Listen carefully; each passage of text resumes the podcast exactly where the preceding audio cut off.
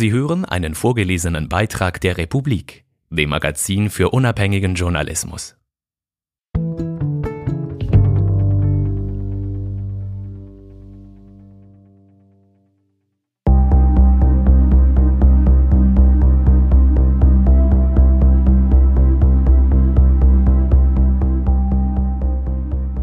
Ein verschlafenes Nest in den Pyrenäen ist der Treffpunkt für eine Gruppe hochspezialisierter Physiker.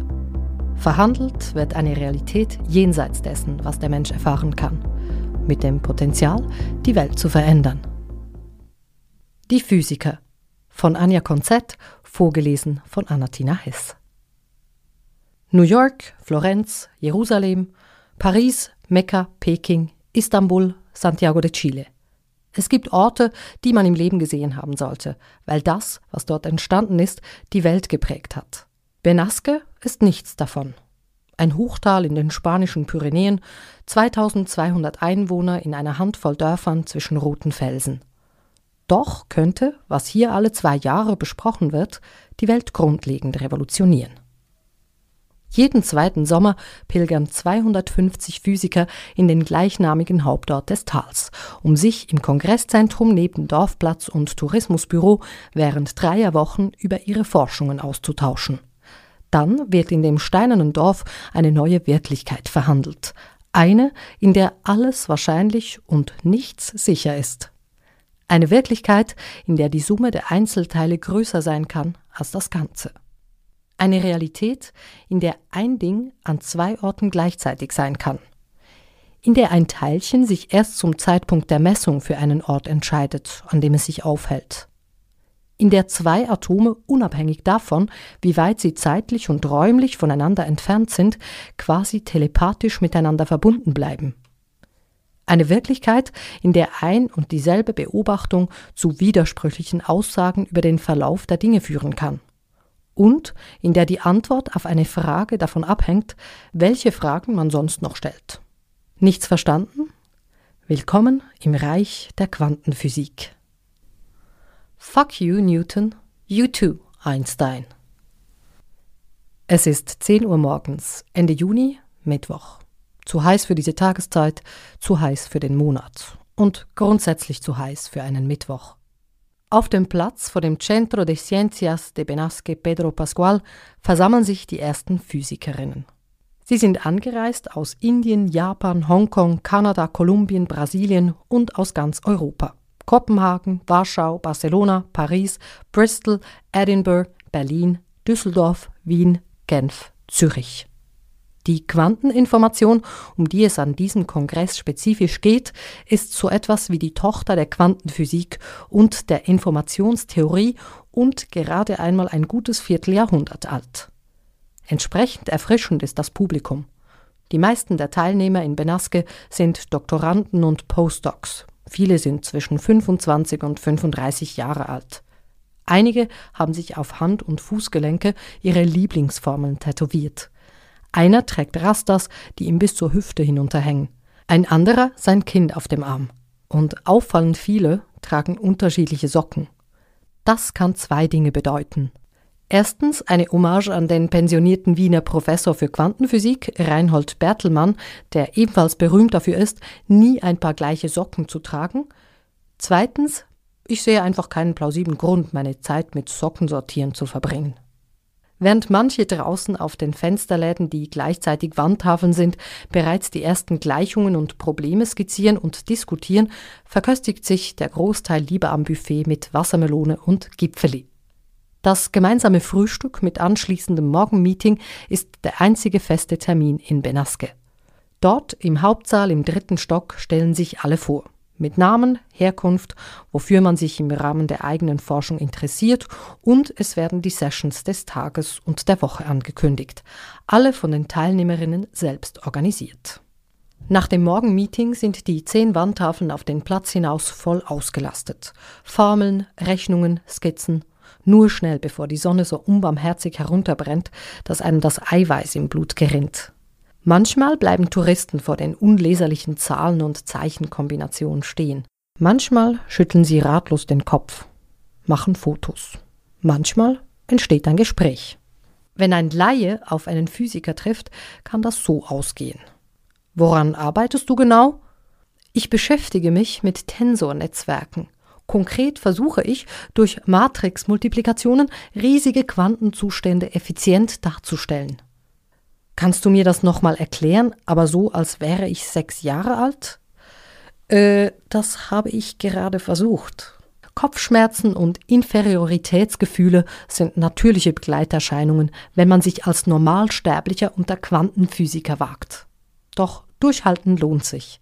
Denn die Quantenphysik ist eines der ganz großen Abenteuer unserer Epoche. Ohne diese Wissenschaft des Unvorstellbaren gäbe es keine Computer, Digitalkameras, LEDs, Laser und alle Geräte, die sie beinhalten.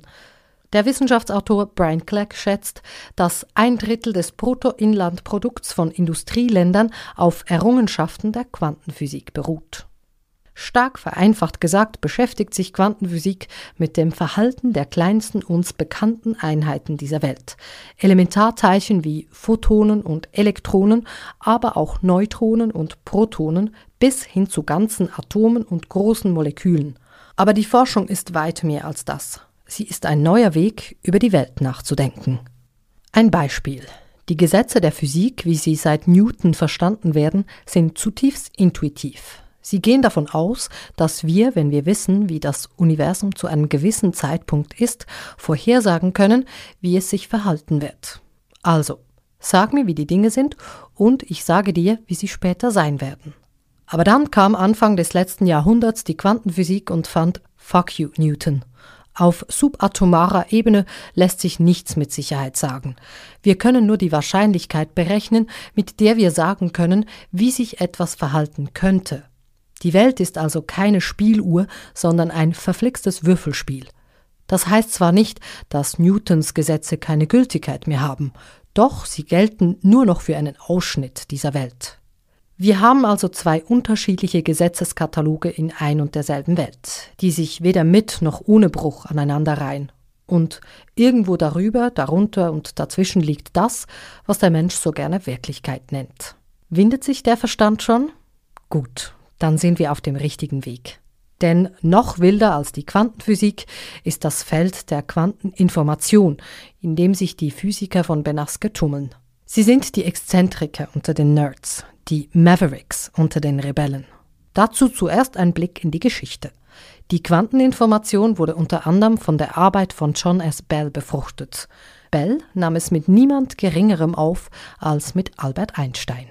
Einstein, der ironischerweise mit seinen Erforschungen von Quanteneffekten das Feld mitbegründete und dafür mit dem Nobelpreis ausgezeichnet wurde, war die Quantenphysik nicht ganz geheuer.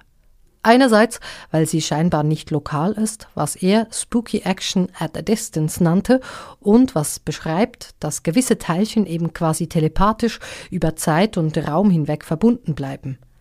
Andererseits, weil man es in der Quantenphysik mit Systemen zu tun hat, in denen der Wert einer Messung noch nicht feststeht, bis man zu messen beginnt. In der Welt der Quantenphysik ist es also unmöglich, die Wirklichkeit zu beobachten, ohne sie zu verändern. Das war dem großen Physiker zu viel Absurdität. Er glaubte an die Klarheit in der Natur. Zusammen mit seinen Kollegen Boris Podolsky und Nathan Rosen versuchte Einstein 1935 im EPR-Paradoxon aufzuzeigen, dass die Quantenphysik unvollständig ist. Deshalb die störenden Paradoxe. Und er dachte nach, wie man sie vervollständigen könnte, um die Harmonie wiederherzustellen. Aber dann kam in den 60er Jahren der irische Quanteningenieur Bell und stellte in seiner Freizeit eine Ungleichung auf, die den Versuch von Einstein und Co., die Quantenphysik zu vervollständigen, als unmöglich entlarvte. Erst nach Bells Arbeit wurden in der Quantenphysik wieder jene Diskussionen geführt, die Jahrzehnte später die Entstehung der Quanteninformationen ermöglichen sollten. In anderen Worten, am Anfang der Quanteninformation stand ein leises Fuck you, Einstein. Die Quantenphysik ist bereits hirnerschütternd kontraintuitiv. Die Quanteninformation ist im Vergleich dazu on steroids.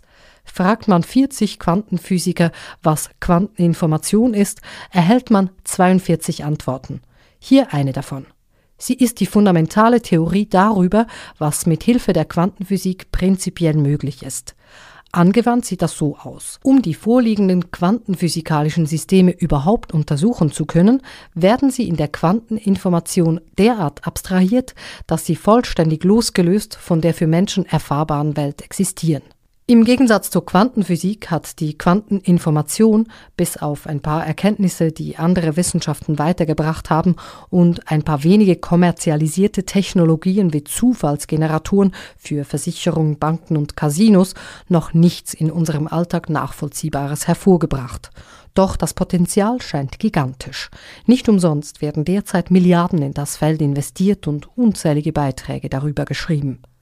Die Forschungen auf dem Gebiet der Quanteninformation könnten dazu führen, dass wir Computer bauen können, die so leistungsfähig sind, dass sie einen heutigen Rechner teilweise so aussehen lassen, wie ein heutiger Rechner einen Rechenschieber aussehen lässt. Da ist es nicht weiter erstaunlich, dass sich mehrere Sessions in Benaske mit dem Thema beschäftigen. Wer aber nicht mindestens einen Bachelor in Physik hat, wird den Diskussionen höchstens fünf Minuten lang folgen können. Something, something. Die restlichen anderthalb Minuten heißt es ausharren bei 34 Grad, direkt unter dem Dach, ohne Klimaanlage. Oh, das geht mir genauso, sagt Elisa Agudelo, Forscherin am Institut für Quantenoptik und Quanteninformation in Wien, während sie tröstend den Arm ihres Gegenübers tätschelt. Die Sessions sind immer spannend bis zu dem Punkt, an dem sie nicht mehr spannend sind. Agudelo, Kolumbianerin, 35 Jahre alt, Sommersprossen, schweifender Blick und ein Doktortitel in Physik, ist erst vor ein paar Wochen von der Quantenoptik in die Quanteninformation gewechselt. Ein seltener Entscheid, ein mutiger Entscheid. Denn die Forschung in der Quanteninformation ist so hoch spezialisiert, dass sogar Physiker, die mit dem gleichen Teilthema beschäftigt sind, Mühe haben, einander zu folgen den Preis, den Agudelo für ihren Wechsel bezahlt ist, sehr viel härter arbeiten zu müssen, um die Fachexpertise von Kollegen zu erreichen, die eine lineare Karriere verfolgen. Trotzdem ist ihr die Entscheidung leicht gefallen. Einerseits, wie sie sagt, weil die Quanteninformation eines der Felder ist, in dem sich gerade besonders viel tut, weil sie grenzüberschreitend und interdisziplinär ist und weil im Unterschied zu etablierten Gebieten nicht eine Gruppe an einem Problem arbeitet, sondern mehrere Gruppen an mehreren Problemen. Andererseits wegen der Community. Sie sei jünger, diverser, offener. Ein beachtlicher Teil dieser Gemeinschaft hat sich zum Abendessen versammelt. Alle sind sich einig, die Community der Quanteninformation ist eng verstrickt. In Benaske speziell. Viele kommen schon seit Jahren hier hoch. Man kennt sich, ist befreundet. So bringt man sich an den ersten Abenden bei Tapas und Bier erst einmal auf den neuesten Stand. Wo steckt man? Wie geht es dem Partner? Wer hat Kinder? Und es wird getratscht. Warum zum Teufel ist die Piratenbar zu? Der Besitzer ist wegen Drogenhandels im Gefängnis. Und was ist mit dem Nachtclub? Der Besitzer hat sich letztes Jahr das Leben genommen. Gesprächsthema Nummer eins in dieser Runde die Industrie, die dieses Jahr zum ersten Mal in Benaske vertreten ist. Bislang interessierte sich für Benaske nur die Akademie. Die Industrie ist ein neuer Player im Feld, den manche Physiker mit einem gewissen Unbehagen registrieren. Quantum, Kant und Kante. Die Hitzewelle über Spanien hält an. Noch hitziger als die Temperaturen sind an diesem Nachmittag in der ersten Woche des Quanteninformationscamps aber die Diskussionen. Der Moderator, der zu der Session eingeladen hat, bemüht sich, die Situation zu deseskalieren. Nach fünf Minuten in der Debatte geht es ans Grundsätzliche. Zehn Minuten, dann kommen die persönlichen Beleidigungen. Im Jargon der Physiker klingt das so. Du Ingenieur! Eine Dynamik, wie man sie von religiösen oder politischen Debatten kennt, aber von einer Naturwissenschaft?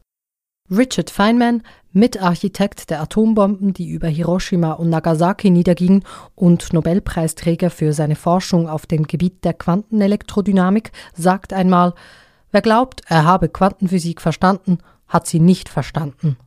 Er könnte sich dabei auf das bezogen haben, worum es bei dieser aufgeladenen Session in Benaske geht, das Measurement-Problem.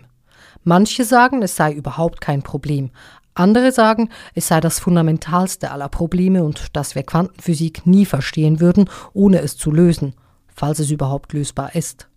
Stark vereinfacht geht es beim Measurement-Problem um die Frage, wie die Messwerte entstehen, die wir schließlich an den Apparaturen eines Experiments ablesen.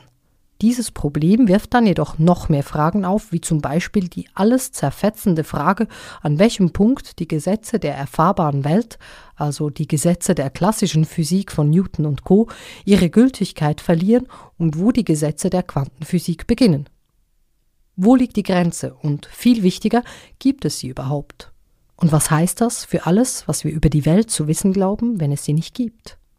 Letztlich ist es eine hochphilosophische Frage. Die Frage, ob es die eine große Wahrheit gibt, die alles beschreibt, was in dieser Welt geschieht und die wir Menschen uns so sehnlich wünschen, oder ob mehrere Wahrheiten gleichzeitig existieren können, die einander scheinbar zuwiderlaufen.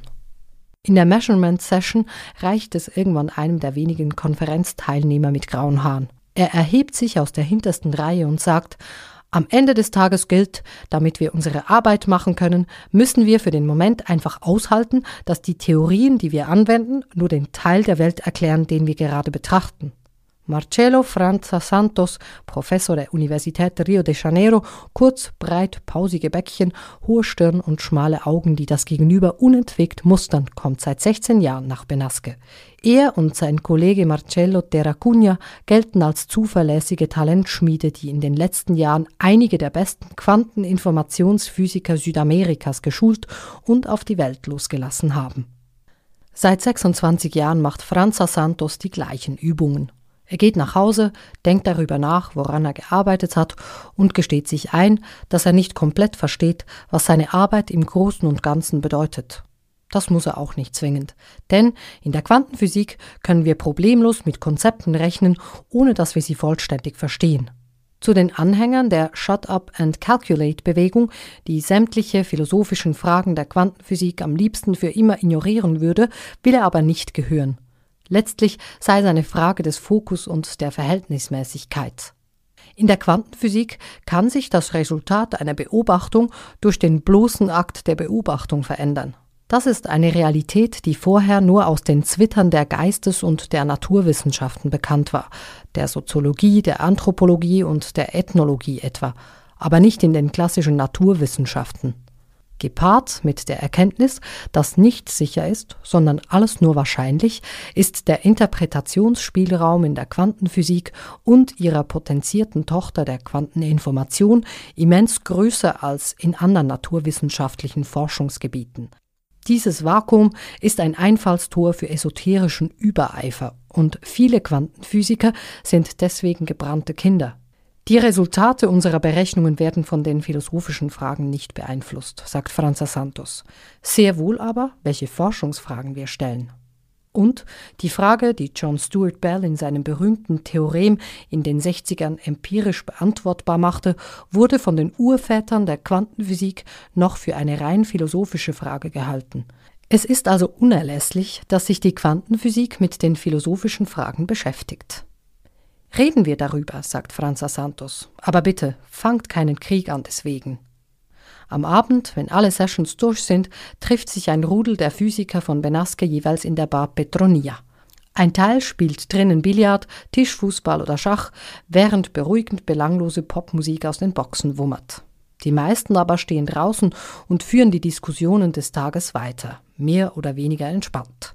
Die radikalen Stringtheoretiker, Kubisten, Many Worlds Propheten und Verfechter des Kollapsmodells sind in Benasque nicht vertreten. Jedenfalls nicht in der Bar. Jedenfalls lassen sie es sich nicht anmerken. Jedenfalls nicht an diesem Abend. In der Petronia hat man sich längst an das eigentümliche Publikum gewöhnt. Der Besitzer hat vor acht Jahren schon eine Wandtafel aufgehängt, damit die Physiker nicht die Servietten und Bierdeckel vollkritzeln, weil sie in jedem Zustand noch Probleme lösen wollen. Nach der Measurement Session sind die Probleme vorwiegend philosophisch.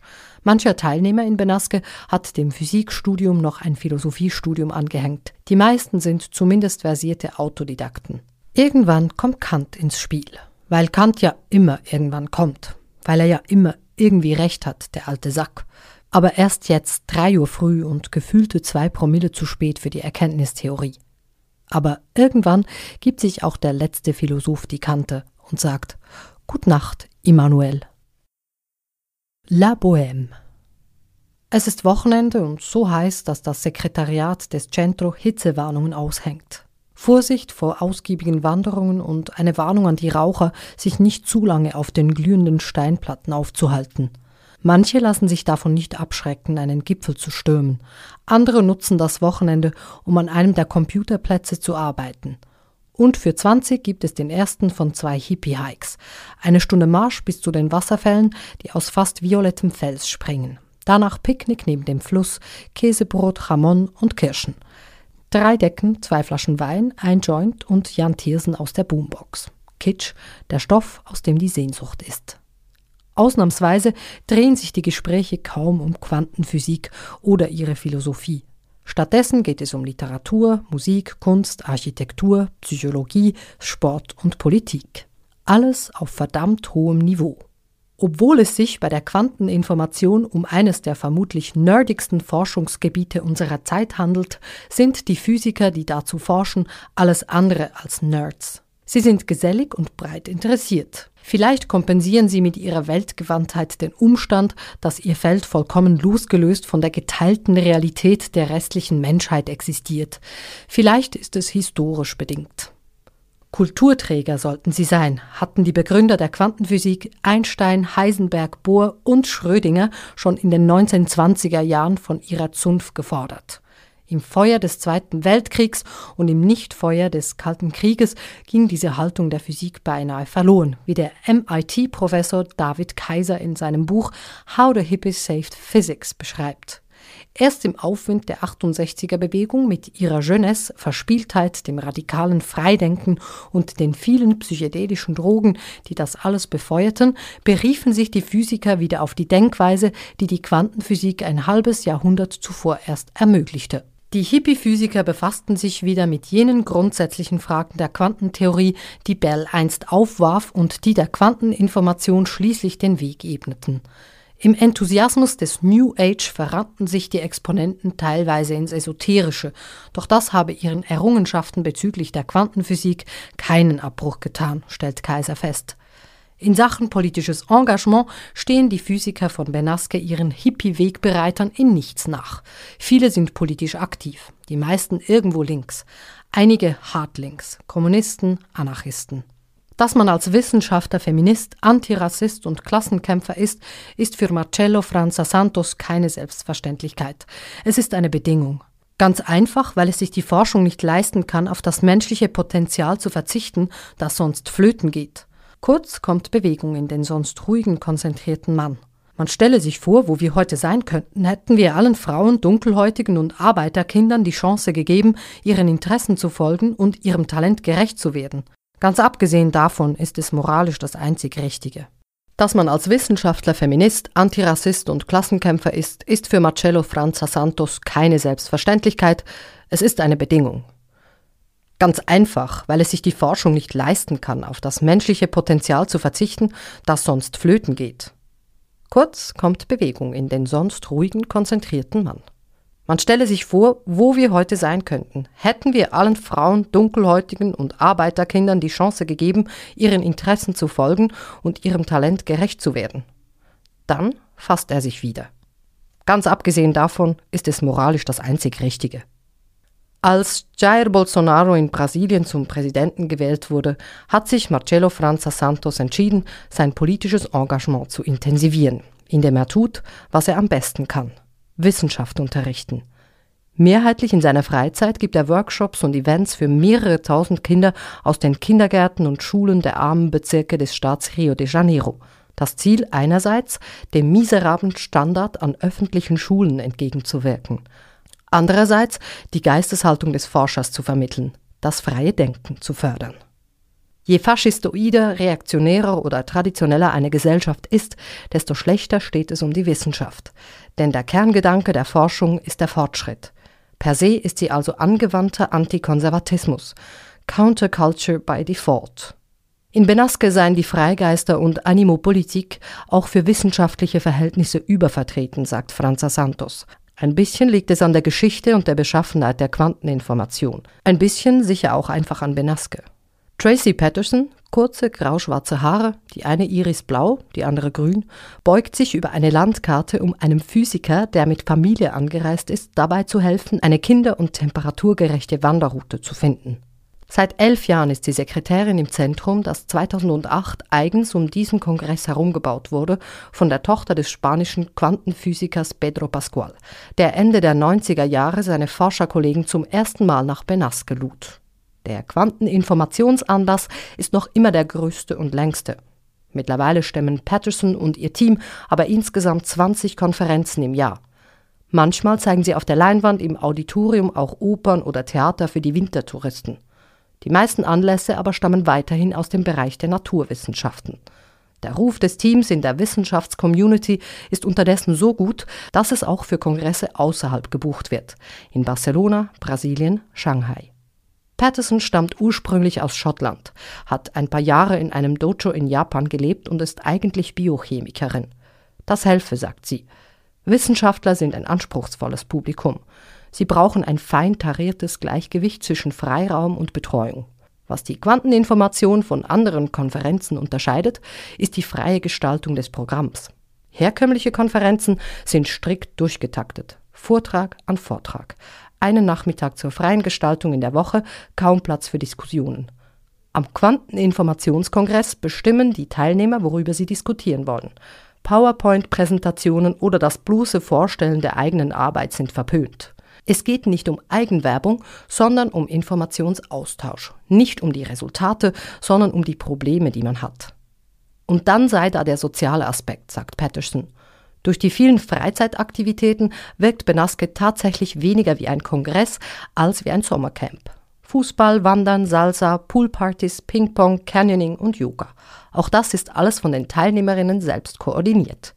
Die Kontakte, die bei diesen Aktivitäten geknüpft würden, seien von anderer Qualität, sagt Patterson. Das wirke sich auch auf spätere Kollaborationen aus. Benasque hat den Ruf, ein Trendsetter zu sein. Die Ideen und Fragen, die hier besprochen und gestellt werden, weisen oft in die Richtung, in welcher die Quanteninformation in den nächsten zwei Jahren forschen wird. Vielleicht liegt es am Karaoke. Zumindest ist der Event so beliebt, dass er gleich dreimal stattfindet, in jeder Woche einmal. Gesungen wird Whitney Houston, I Wanna Dance with Somebody, Britney Spears, Toxic oder auch tief aus der Nischenkiste gegriffen, die Arbeiterinnen von Wien. Gaynor Cussman singt Come on Eileen. Kaum einer kennt den Klassiker von Dexys Midnight Runners. Kaum einer singt mit. Aber das beirrt die schnell sprechende, noch schneller denkende Amerikanerin mit dem ansteckenden Lachen und den immer leicht aufgerissenen blauen Augen nicht. Sie rockt den Song auch allein. Die charismatische 26-Jährige ist eine der beiden Vertreterinnen der Industrie. Als Quanteningenieurin ist sie beim kalifornischen Quantum Computing Startup Rigetti angestellt. Sie hat Physik studiert und sich im Studium schon immer gefragt, und was macht man jetzt daraus? Nach dem Bachelor ist sie in die Industrie gewechselt, aus Interesse daran, ein Produkt zu entwickeln, etwas, was von konkretem Nutzen für die Menschheit ist. Als Ingenieurin fühle man sich in Benasque schon manchmal wie eine Außenseiterin. Die Schere zwischen Experimentalisten und Theoretikern, sagt sie. Ansonsten spüren Crossman und ihre Kollegin aus London nichts vom Unbehagen, das einige Physiker gegenüber ihrer Teilnahme hegen ob man ihr gegenüber nun wohlgesinnt oder misstrauisch ist, die plötzliche Präsenz der Industrie in Benasque markiert einen Tipping Point im Feld der Quanteninformation. Im letzten Jahr haben die USA, China und Europa Milliarden für die Quantenforschung gesprochen und asiatische Telekom-Konzerne investieren mit beiden Händen aus Furcht davor, zum nächsten Nokia zu werden. Dazu schießen Dutzende Startups aus dem Boden, die ein Stück vom Kuchen haben wollen.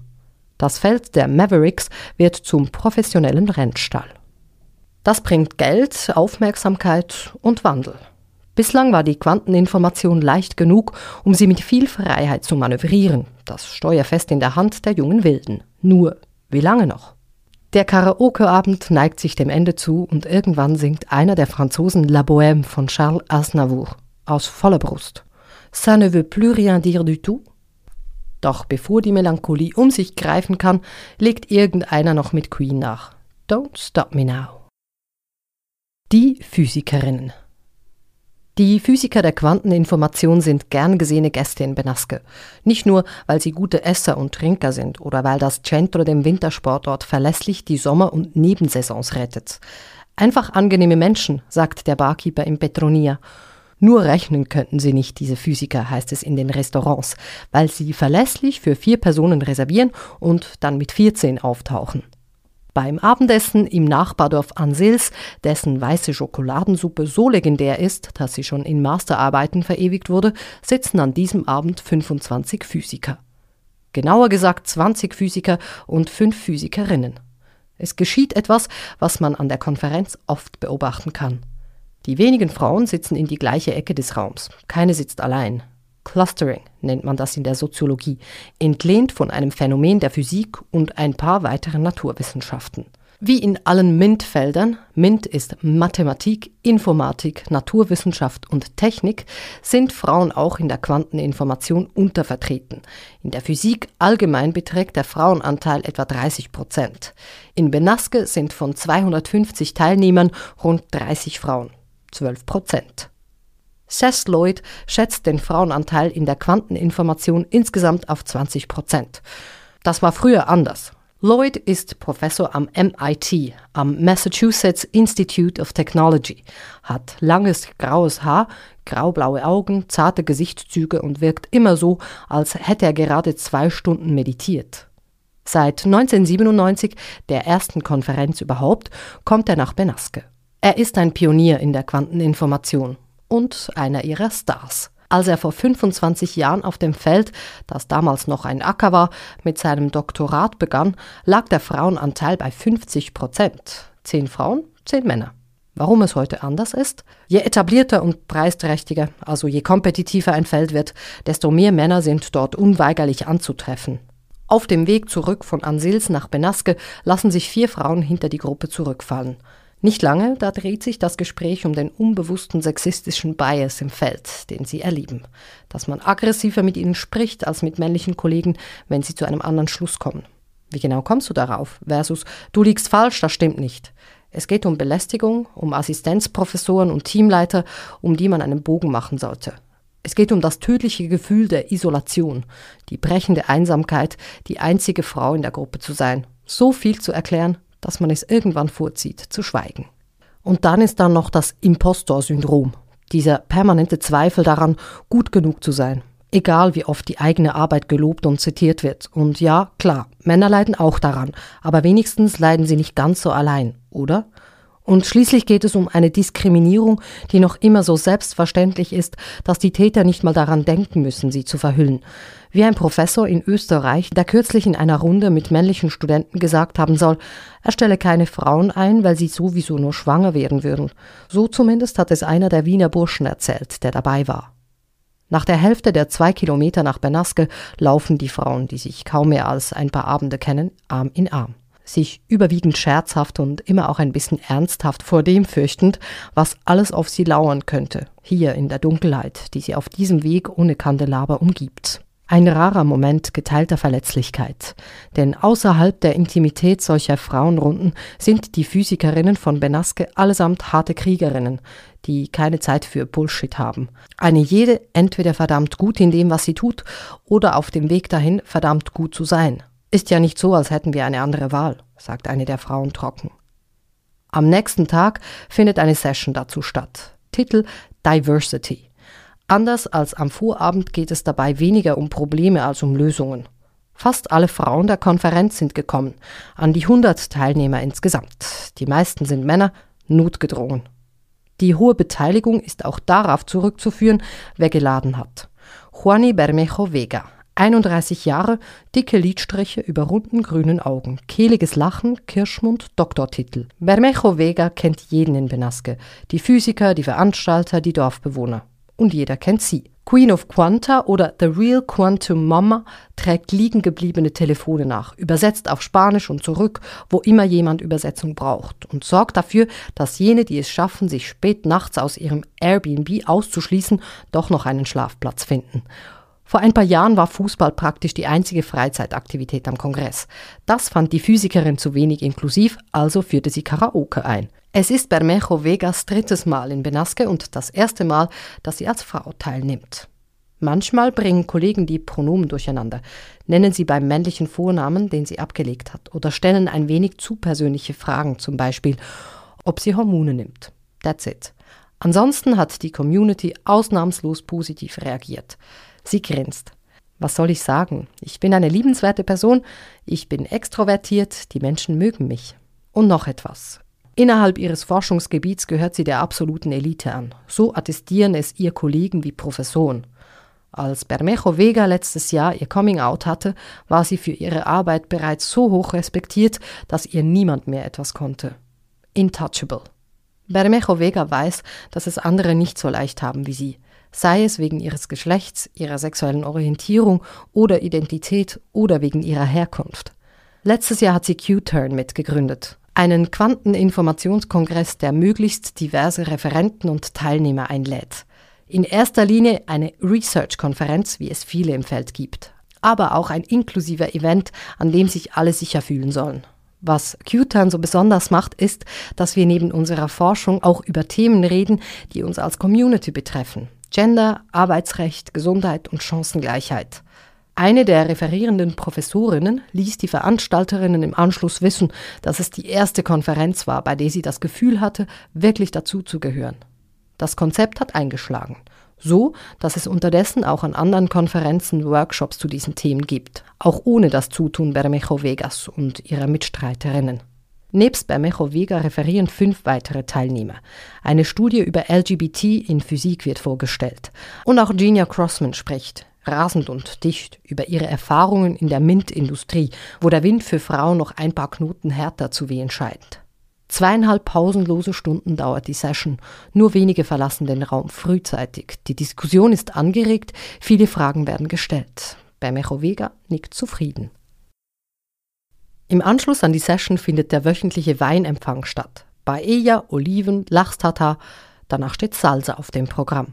Elisa Agudelo wippt vorfreudig mit den Hüften. Die Forscherin trägt aus Prinzip nur Kleider. Heute ein blaues ohne Ärmel. Sie war 18 Jahre alt, als ihr damaliger Professor sagte, Frauen hätten in der Physik nichts zu suchen. Agudelo ist in Medellin aufgewachsen. Ihr Vater ist Metallschlosser. Die Mutter hat das Studium zugunsten der Kinder unterbrochen. Und weil Agudelo aus Kolumbien stammt, nehmen sie die Europäer, unter denen sie schon seit acht Jahren lebt, oft erst einmal nicht als ebenbürtige Gesprächspartnerin wahr. Zumindest so lange, bis sie beiläufig fallen lässt, dass sie einen Doktortitel in Motherfucking Quantenphysik hat. Sexismus, Rassismus, Klassismus. Elisa Agudelo hat alles schon erlebt. Sie hebt die rechte Augenbraue und zuckt die Schultern. Das Leben eines Postdoktoranden ist grundsätzlich hart, sagt sie. Und für jene, die nicht als schwach pigmentierter, hegemonialer Mann auf dem wohlhabenden Fünftel dieser Welt geboren sind, noch härter. Postdoc-Stellen sind im Verhältnis zum Grad der Ausbildung oft beschämend bezahlt und in der Regel auf ein bis zwei Jahre befristet. Agudelo und ihre Kollegen sind also ständig auf Jobsuche. Die neue Stelle liegt dann mit hoher Wahrscheinlichkeit in einem anderen Land oder gar auf einem anderen Kontinent. Jeder Umzug entwurzelt, kostet Nerven, Zeit und Geld. In Großbritannien muss man allein für den Papierkram bis zu 9000 Pfund bezahlen, um mit einer dreiköpfigen Familie einwandern zu können. Familie ist ein weiteres Stichwort. Jemanden zu finden, der dieses Nomadenleben mitmacht, ist unwahrscheinlich. Also führen viele Fernbeziehungen über mehrere Jahre und Tausende von Kilometern. Das Phänomen ist so häufig, dass es einen eigenen Namen hat, das Two-Body-Problem. Familiengründung ist dann das Three-Body-Problem. Ersteres ist in der Physik vollständig lösbar. Zweiteres nicht. Auch hier sind Frauen benachteiligt, weil sie weniger lange mit dem Kinderkriegen warten können und es in der Gesellschaft noch immer Usus ist, dass die Frau ihre Karrierewünsche irgendwann denen des Mannes unterordnet. Die Chance, dass die zehn Wanderjahre in einer festen Stelle münden, sind noch dazu marginal. Abbruchkante wird das Phänomen genannt, bei dem hoch ausgebildete Akademiker, die Jahre in der Forschung verbracht haben, der Wissenschaft verloren gehen. Ein gigantischer Braindrain, den sich die Universitäten bislang nur leisten konnten, weil Quanteninformationsforscherinnen keine andere Wahl hatten, als in der Akademie zu bleiben, wenn sie auf ihrem Gebiet weiterarbeiten wollten. Mit 35 gehört Agudelo zu den Veteraninnen unter den Postdoktoranden. In den letzten zwölf Jahren ist sie fünfmal umgezogen. Von Kolumbien nach Brasilien, von Brasilien wieder nach Kolumbien, von Kolumbien nach Deutschland, von Deutschland nach Italien, von Italien nach Wien. Ihren Partner musste sie beim letzten Umzug in Italien zurücklassen. Die Stellen, die momentan in der Industrie entstehen, könnten das Akademikerprekariat verbessern. Aber sie könnten die akademische Forschung auch kannibalisieren. Logisch wäre, dass die Universitäten im Bereich der Quanteninformation mit der boomenden Industrie bei den Löhnen schnell mitziehen würden, um konkurrenzfähig zu bleiben. Und dass mehr Fördergelder automatisch mehr Festanstellungen bedeuteten. Da habe ich wenig Hoffnung, sagt ein Postdoktorand, der seinen Namen lieber nicht nennen will. Universitäten sind strukturell sehr behäbige Tierchen. Bis vor kurzem war es für Elisa Agudelo noch unvorstellbar, das akademische Umfeld zu verlassen. Heute denkt sie etwas anders darüber. Die Salsa-Session ist derweil in vollem Gang und zum letzten Mal für heute herrscht Not an der Frau. Damenwahl. Bombenstimmung. Es ist viel los in diesen Wochen in Benaske, auch außerhalb der Konferenz. Während die Sonne wieder gnädig erscheint, werden draußen auf dem Platz die Überreste des Dorffests zusammengeräumt. Vier Tage lang Prozessionen, Gesang, Kreistänze in mittelalterlichem Kostüm und eine von den Gladiolen fast verdeckte Jesus-Statue mit zu großem Kopf und vier Abende schlecht abgemischte Rockmusik mit Bier aus dem Literbecher bis in die frühen Morgenstunden, in denen betrunkene Heimkehrer auf die ersten Wanderinnen treffen. Während das Dorffest abzieht, zieht das Schachturnier ein in die Mehrzweckhalle am Rand des Dorfs, behängt mit Flaggen aus 30 Ländern mindestens, die im Wind der surrenden Klimaanlage zittern. Ansonsten Totenstille. Frauen, Kinder, Männer im Kreis um einen Tisch oder einfach in der Ecke sitzend, zusammengesackt, regungslos, mit starrem Blick in irgendeine Unendlichkeit. Die Physiker sind weitaus lebendiger, zu gerne feiern, plaudern, lachen sie. Nur einmal kommt klammes Schweigen auf. An jenem Dienstagabend, an dem ein Film gezeigt wird, ein Dokumentarfilm über das Manhattan-Projekt. Roy J. Glauber, letzten Dezember verstorbener Nobelpreisträger, ausgezeichnet für seine Forschung auf dem Gebiet der Quantenoptik, erzählt darin anlässlich eines Besuchs in Benaske als letzter Zeitzeuge über den Bau der Atombombe in Los Alamos. Er berichtet leidenschaftlich, teilweise nostalgisch über die Zeit, in der er als Teenager an der Waffe baute, die rund 200.000 Menschen in Hiroshima und Nagasaki das Leben kostete. Am Ende des Films, nachdem die Bilder der zerstörten japanischen Städte über die Leinwand geflimmert sind, ist es kurz so still, dass man fürchten muss, die Gedanken könnten gehört werden. Doch zehn Minuten später, auf dem Weg zum Restaurant, ist der Spuk schon wieder vorbei. Die Physiker sind wieder ihr geselliges Selbst. Nur die Nicht-Physikerin hat Redebedarf. Wie kann man im Bewusstsein darum, für den Tod von so vielen Menschen mitverantwortlich zu sein, so unbeschwert auf diese Zeit zurückblicken? Wie meinst du das? Fühltet ihr euch nicht verantwortlich, wenn durch eure Arbeit eine noch zerstörerische Waffe als die Atombombe gebaut würde? Für den Bau nicht. Dafür, wie sie eingesetzt wird, ja. Aber nicht primär als Forscher, sondern als Weltbürger. Als Wissenschaftler können und müssen wir uns ethische Fragen stellen, versuchen, mit unserer Expertise Einfluss zu nehmen, wie die Ergebnisse unserer Arbeit eingesetzt werden, so wie die Architekten der Atombombe es getan haben. Mehr nicht. Die Wissenschaft liefert immer nur Modelle, durch die wir die Realität betrachten. Diese Modelle zu vergegenständlichen, ist die Aufgabe der Ingenieure, der Industrie. Wie wir den Gegenstand einsetzen, die Aufgabe der Gesellschaft als Ganzes. Im Guten wie im Schlechten. Die Wissenschaft darf sich nicht nur am Rande damit beschäftigen, was mit dem geschieht, was sie hervorbringt. Es geht hier nicht primär darum, Antworten zu finden, sondern neue, bessere Fragen. Richard Feynman drückte es so aus. Wir müssen vorsichtig sein, nicht Dinge zu glauben, nur weil wir wollen, dass sie wahr sind. Niemand kann dich so leicht in die Irre führen wie du selbst. Wenn eine Physikerin sich zu sehr darauf konzentriert, was aus ihrer Forschung entstehen könnte, läuft sie unweigerlich Gefahr, ihre Resultate zu verfälschen, die Forschung zu kastrieren. Ein Beispiel. Der Laser, die größte Errungenschaft der Quantenphysik, wurde ohne das geringste Bewusstsein dafür entdeckt, wie wertvoll er für die zivilisatorische Entwicklung der Menschheit ist.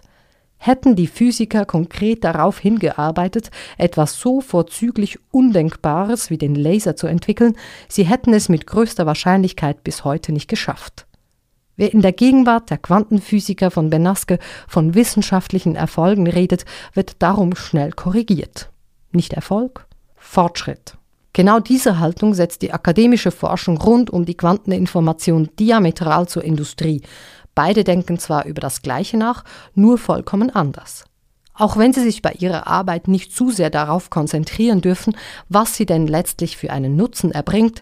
Praktisch alle Physikerinnen in Benaske begrüßen die Idee, dass die Industrie ihre Forschung zum Nutzen der Menschheit vergegenständlicht. Was manchen Kummer bereitet, ist die Art und Weise, wie das geschehen könnte und mit welchen Folgen. Was dabei herauskommt, wenn Erfolgs- und Ertragsstreben in einem wissenschaftlichen Feld überhand nehmen, zeigt sich in der Medizin, wo der Run um Patente die Forschung und damit die Heilung schwerkranker Menschen bereits lähmt. Diese Aussicht liegt manchem Physiker fast so schwer auf dem Magen wie das viele tierische Eiweiß, aus dem die Küche von Benaske hauptsächlich besteht. Steaks, Fisch, Eier, Käse. Die Veganer haben sich selbst organisiert. Alle anderen leiden, Rülpser ausgenommen, still. In der zweiten Woche ist das Alka-Seltzer in der Apotheke ausverkauft. Damn, ist es ein Quabbel? Success versus Progress. In diesem Spannungsfeld operieren die Physiker seit je, auch schon lange bevor die Industrie nach Benaske kam. Als die Quanteninformation noch in den Kinderschuhen steckte, interessierte sie nebst einer Handvoll rebellischer Physiker ein ganz anderes Publikum als die Wirtschaft. Ausgerechnet die Geheimdienste und das Militär haben die Forschung der Hippie-Physiker überhaupt erst möglich gemacht. Ganz wohl war es den Wissenschaftlern damit nie.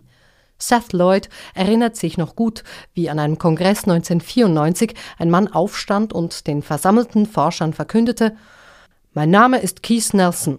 Ich arbeite für die NSA und ich bin autorisiert, Ihnen mitzuteilen, dass sich die NSA für Quantum Computing interessiert. Ein großer Moment, sagt Lloyd. Wir alle waren ganz aus dem Häuschen. Mein Gott, die NSA, der amerikanische Auslandgeheimdienst, hat tatsächlich etwas kommuniziert nach all den Jahren. Keith Nelson sei dann nochmals aufgestanden und habe gesagt, natürlich sind wir interessiert an Quantum Computing. In einem gewissen Sinn sind wir natürlich daran interessiert, dass nie ein Quantencomputer gebaut wird. Aber naja, wenn es denn schon sein muss, wären wir gerne die Ersten, die einen haben. Seth Lloyd ist nicht nur Professor am MIT, sondern auch Chefforscher eines kanadischen Quantum Computing Startups. Das Interesse der Industrie, das manche in Benaske als Bedrohung empfinden, sieht er, der die meiste Zeit damit leben musste, dass seine Forschung von der NSA ermöglicht wird, als Chance für das Feld. Die privaten Investitionen können die Forschung enorm vorantreiben und, wie bereits bewiesen, auch staatliche Fördergelder lockern eine Milliarde Euro von der EU, etwas mehr als eine Milliarde von den USA, rund 10 Milliarden von China. Milliarden, die alle größtenteils wieder in die akademische Forschung fließen werden. Die Investitionen hätten sich in den letzten fünf Jahren verzehnfacht, sagt Lloyd. Der Run auf die Quanteninformation ist eröffnet und der Geldsegen kann verdammt schnell zum Fluch werden. Wer Geld will, egal woher, muss nur Quantum irgendwas in den Pitch schreiben Marcello Franza Santos schüttelt den Kopf, als würde er versuchen, eine Wespe loszuwerden. Im Moment werden beim Kampf um Investitionsgelder im Quantum Computing Versprechungen gemacht, von denen niemand genau weiß, bis wann ja, ob sie überhaupt eines Tages eingehalten werden können. Wir haben gerade erst begonnen, uns überhaupt vorzustellen, was eines Tages sein könnte. Das Risiko einer Blase ist hoch. Die Wahrheit ist, wir sind noch sehr weit davon entfernt, einen universellen Quantencomputer zu bauen, der von tatsächlichem Nutzen für die Menschheit wäre. Schon allein deshalb, weil fast alle Vorgänge in der Quantenwelt starke Wechselwirkungen kennen und deshalb auch teuflisch störungsanfällig sind. Die heute verwendeten Systeme haben eine Größe von etwa 50 bis 100 Qubits. Gebraucht werden mehrere Millionen Qubits. Bis ein Quantencomputer das erbringt, was sich die Ingenieure heute erträumen, könnten Jahrzehnte vergehen. Nur will nicht jeder, der investiert, das auch wahrhaben. Schließlich verlief die Entwicklung herkömmlicher Computer exponentiell.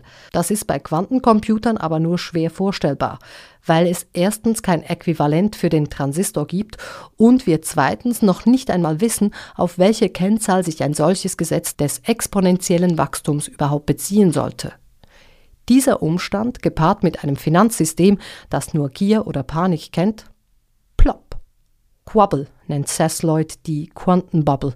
Der Professor wurde unlängst auch noch von BMW angeheuert. Was die Autoindustrie mit Quantenmechanik will, weiß ich auch nicht. Aber okay. Der Professor sieht die Tendenzen und Gefahren, die der Run bringt. Wirklich Sorgen macht er sich aber nicht. Die abgestuften Investitionsmodelle der Startups seien ein vernünftiger Weg für die Finanzierung von etwas so Seltsamen wie der Quantenforschung. Er nimmt einen Schluck seines zweiten Cafés Cortado innerhalb einer halben Stunde und sagt, mein Gott, es werden Millionen investiert in Apps. Was weiß ich, in eine App, die dir ein Uber ruft, während sie deinen Hund bürstet. Da hat die Quanteninformation doch etwas mehr zu bieten. Mehr Gedanken als um den Investitionshype macht er sich um etwas anderes. Egal, ob die NSA, das Militär oder die Industrie investieren, keiner von denen hat Interesse daran, ihre Erkenntnisse auszutauschen. Erkenntnisaustausch ist elementar für allen Fortschritt, für die Quanteninformation besonders, weil sie so hoch spezialisiert ist. Man kann sich das so vorstellen. Die Physik bis zum Anfang des 20. Jahrhunderts ist wie eine Aorta. Die Quantenphysik im letzten Jahrhundert eine von vielen Arterien, die davon wegführen. Bei der Quanteninformation aber befinden wir uns in einem Netz, das aus Millionen von Kapillaren besteht. Wird die Zirkulation der Informationen unterbrochen, hört das Herz irgendwann auf zu schlagen. Und ein paar Takte früher stirbt das Hirn. Nutzen und Sinn. In der dritten Woche kommt der Regen und mit ihm endlich die Kühlung. Das Physikfestival in Benasque neigt sich dem Ende zu. Die meisten reisen frühzeitig ab. Ein paar wenige kommen gerade erst an. Umarmungen, schwere Abschiede, eine plötzliche Nostalgie überfällt die hochspezialisierten Bohemiens. Einige, die dieses Jahr dabei waren, wissen nicht, ob sie in zwei Jahren noch auf dem Gebiet forschen können, wann und ob man sich wiedersehen wird.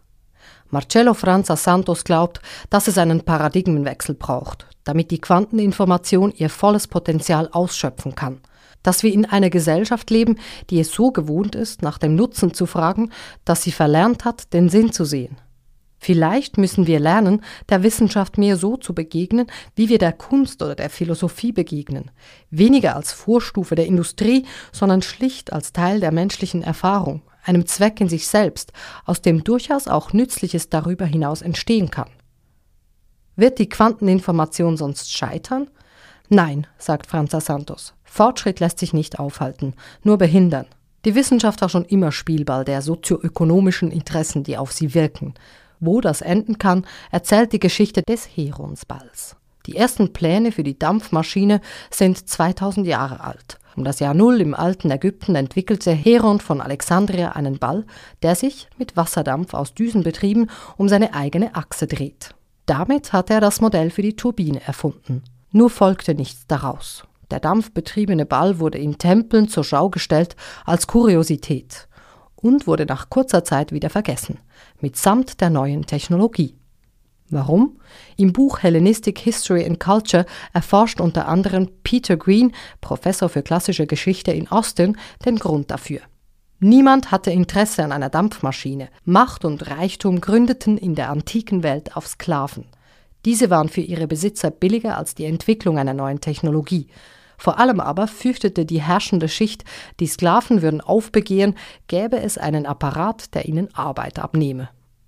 In Benasque holpern Rollkoffer über den Kopfstein. Nummern werden in letzter Minute ausgetauscht, Versprechen gemacht, sich zu melden.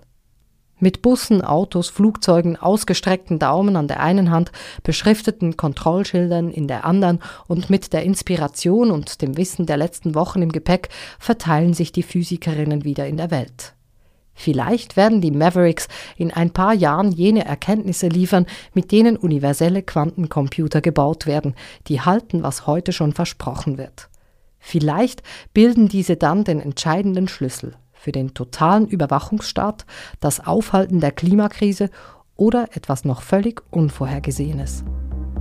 Sicher ist nichts. Alles nur irgendwie wahrscheinlich.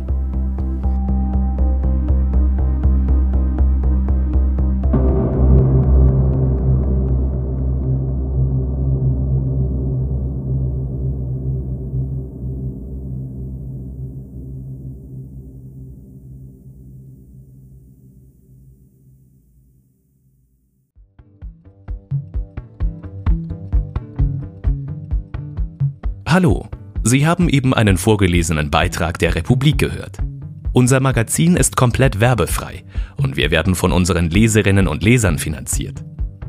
Noch viel mehr Hintergründe, Analysen und Reportagen finden Sie jeden Tag zum Lesen und zum Hören in der Republik App oder unter republik.ch.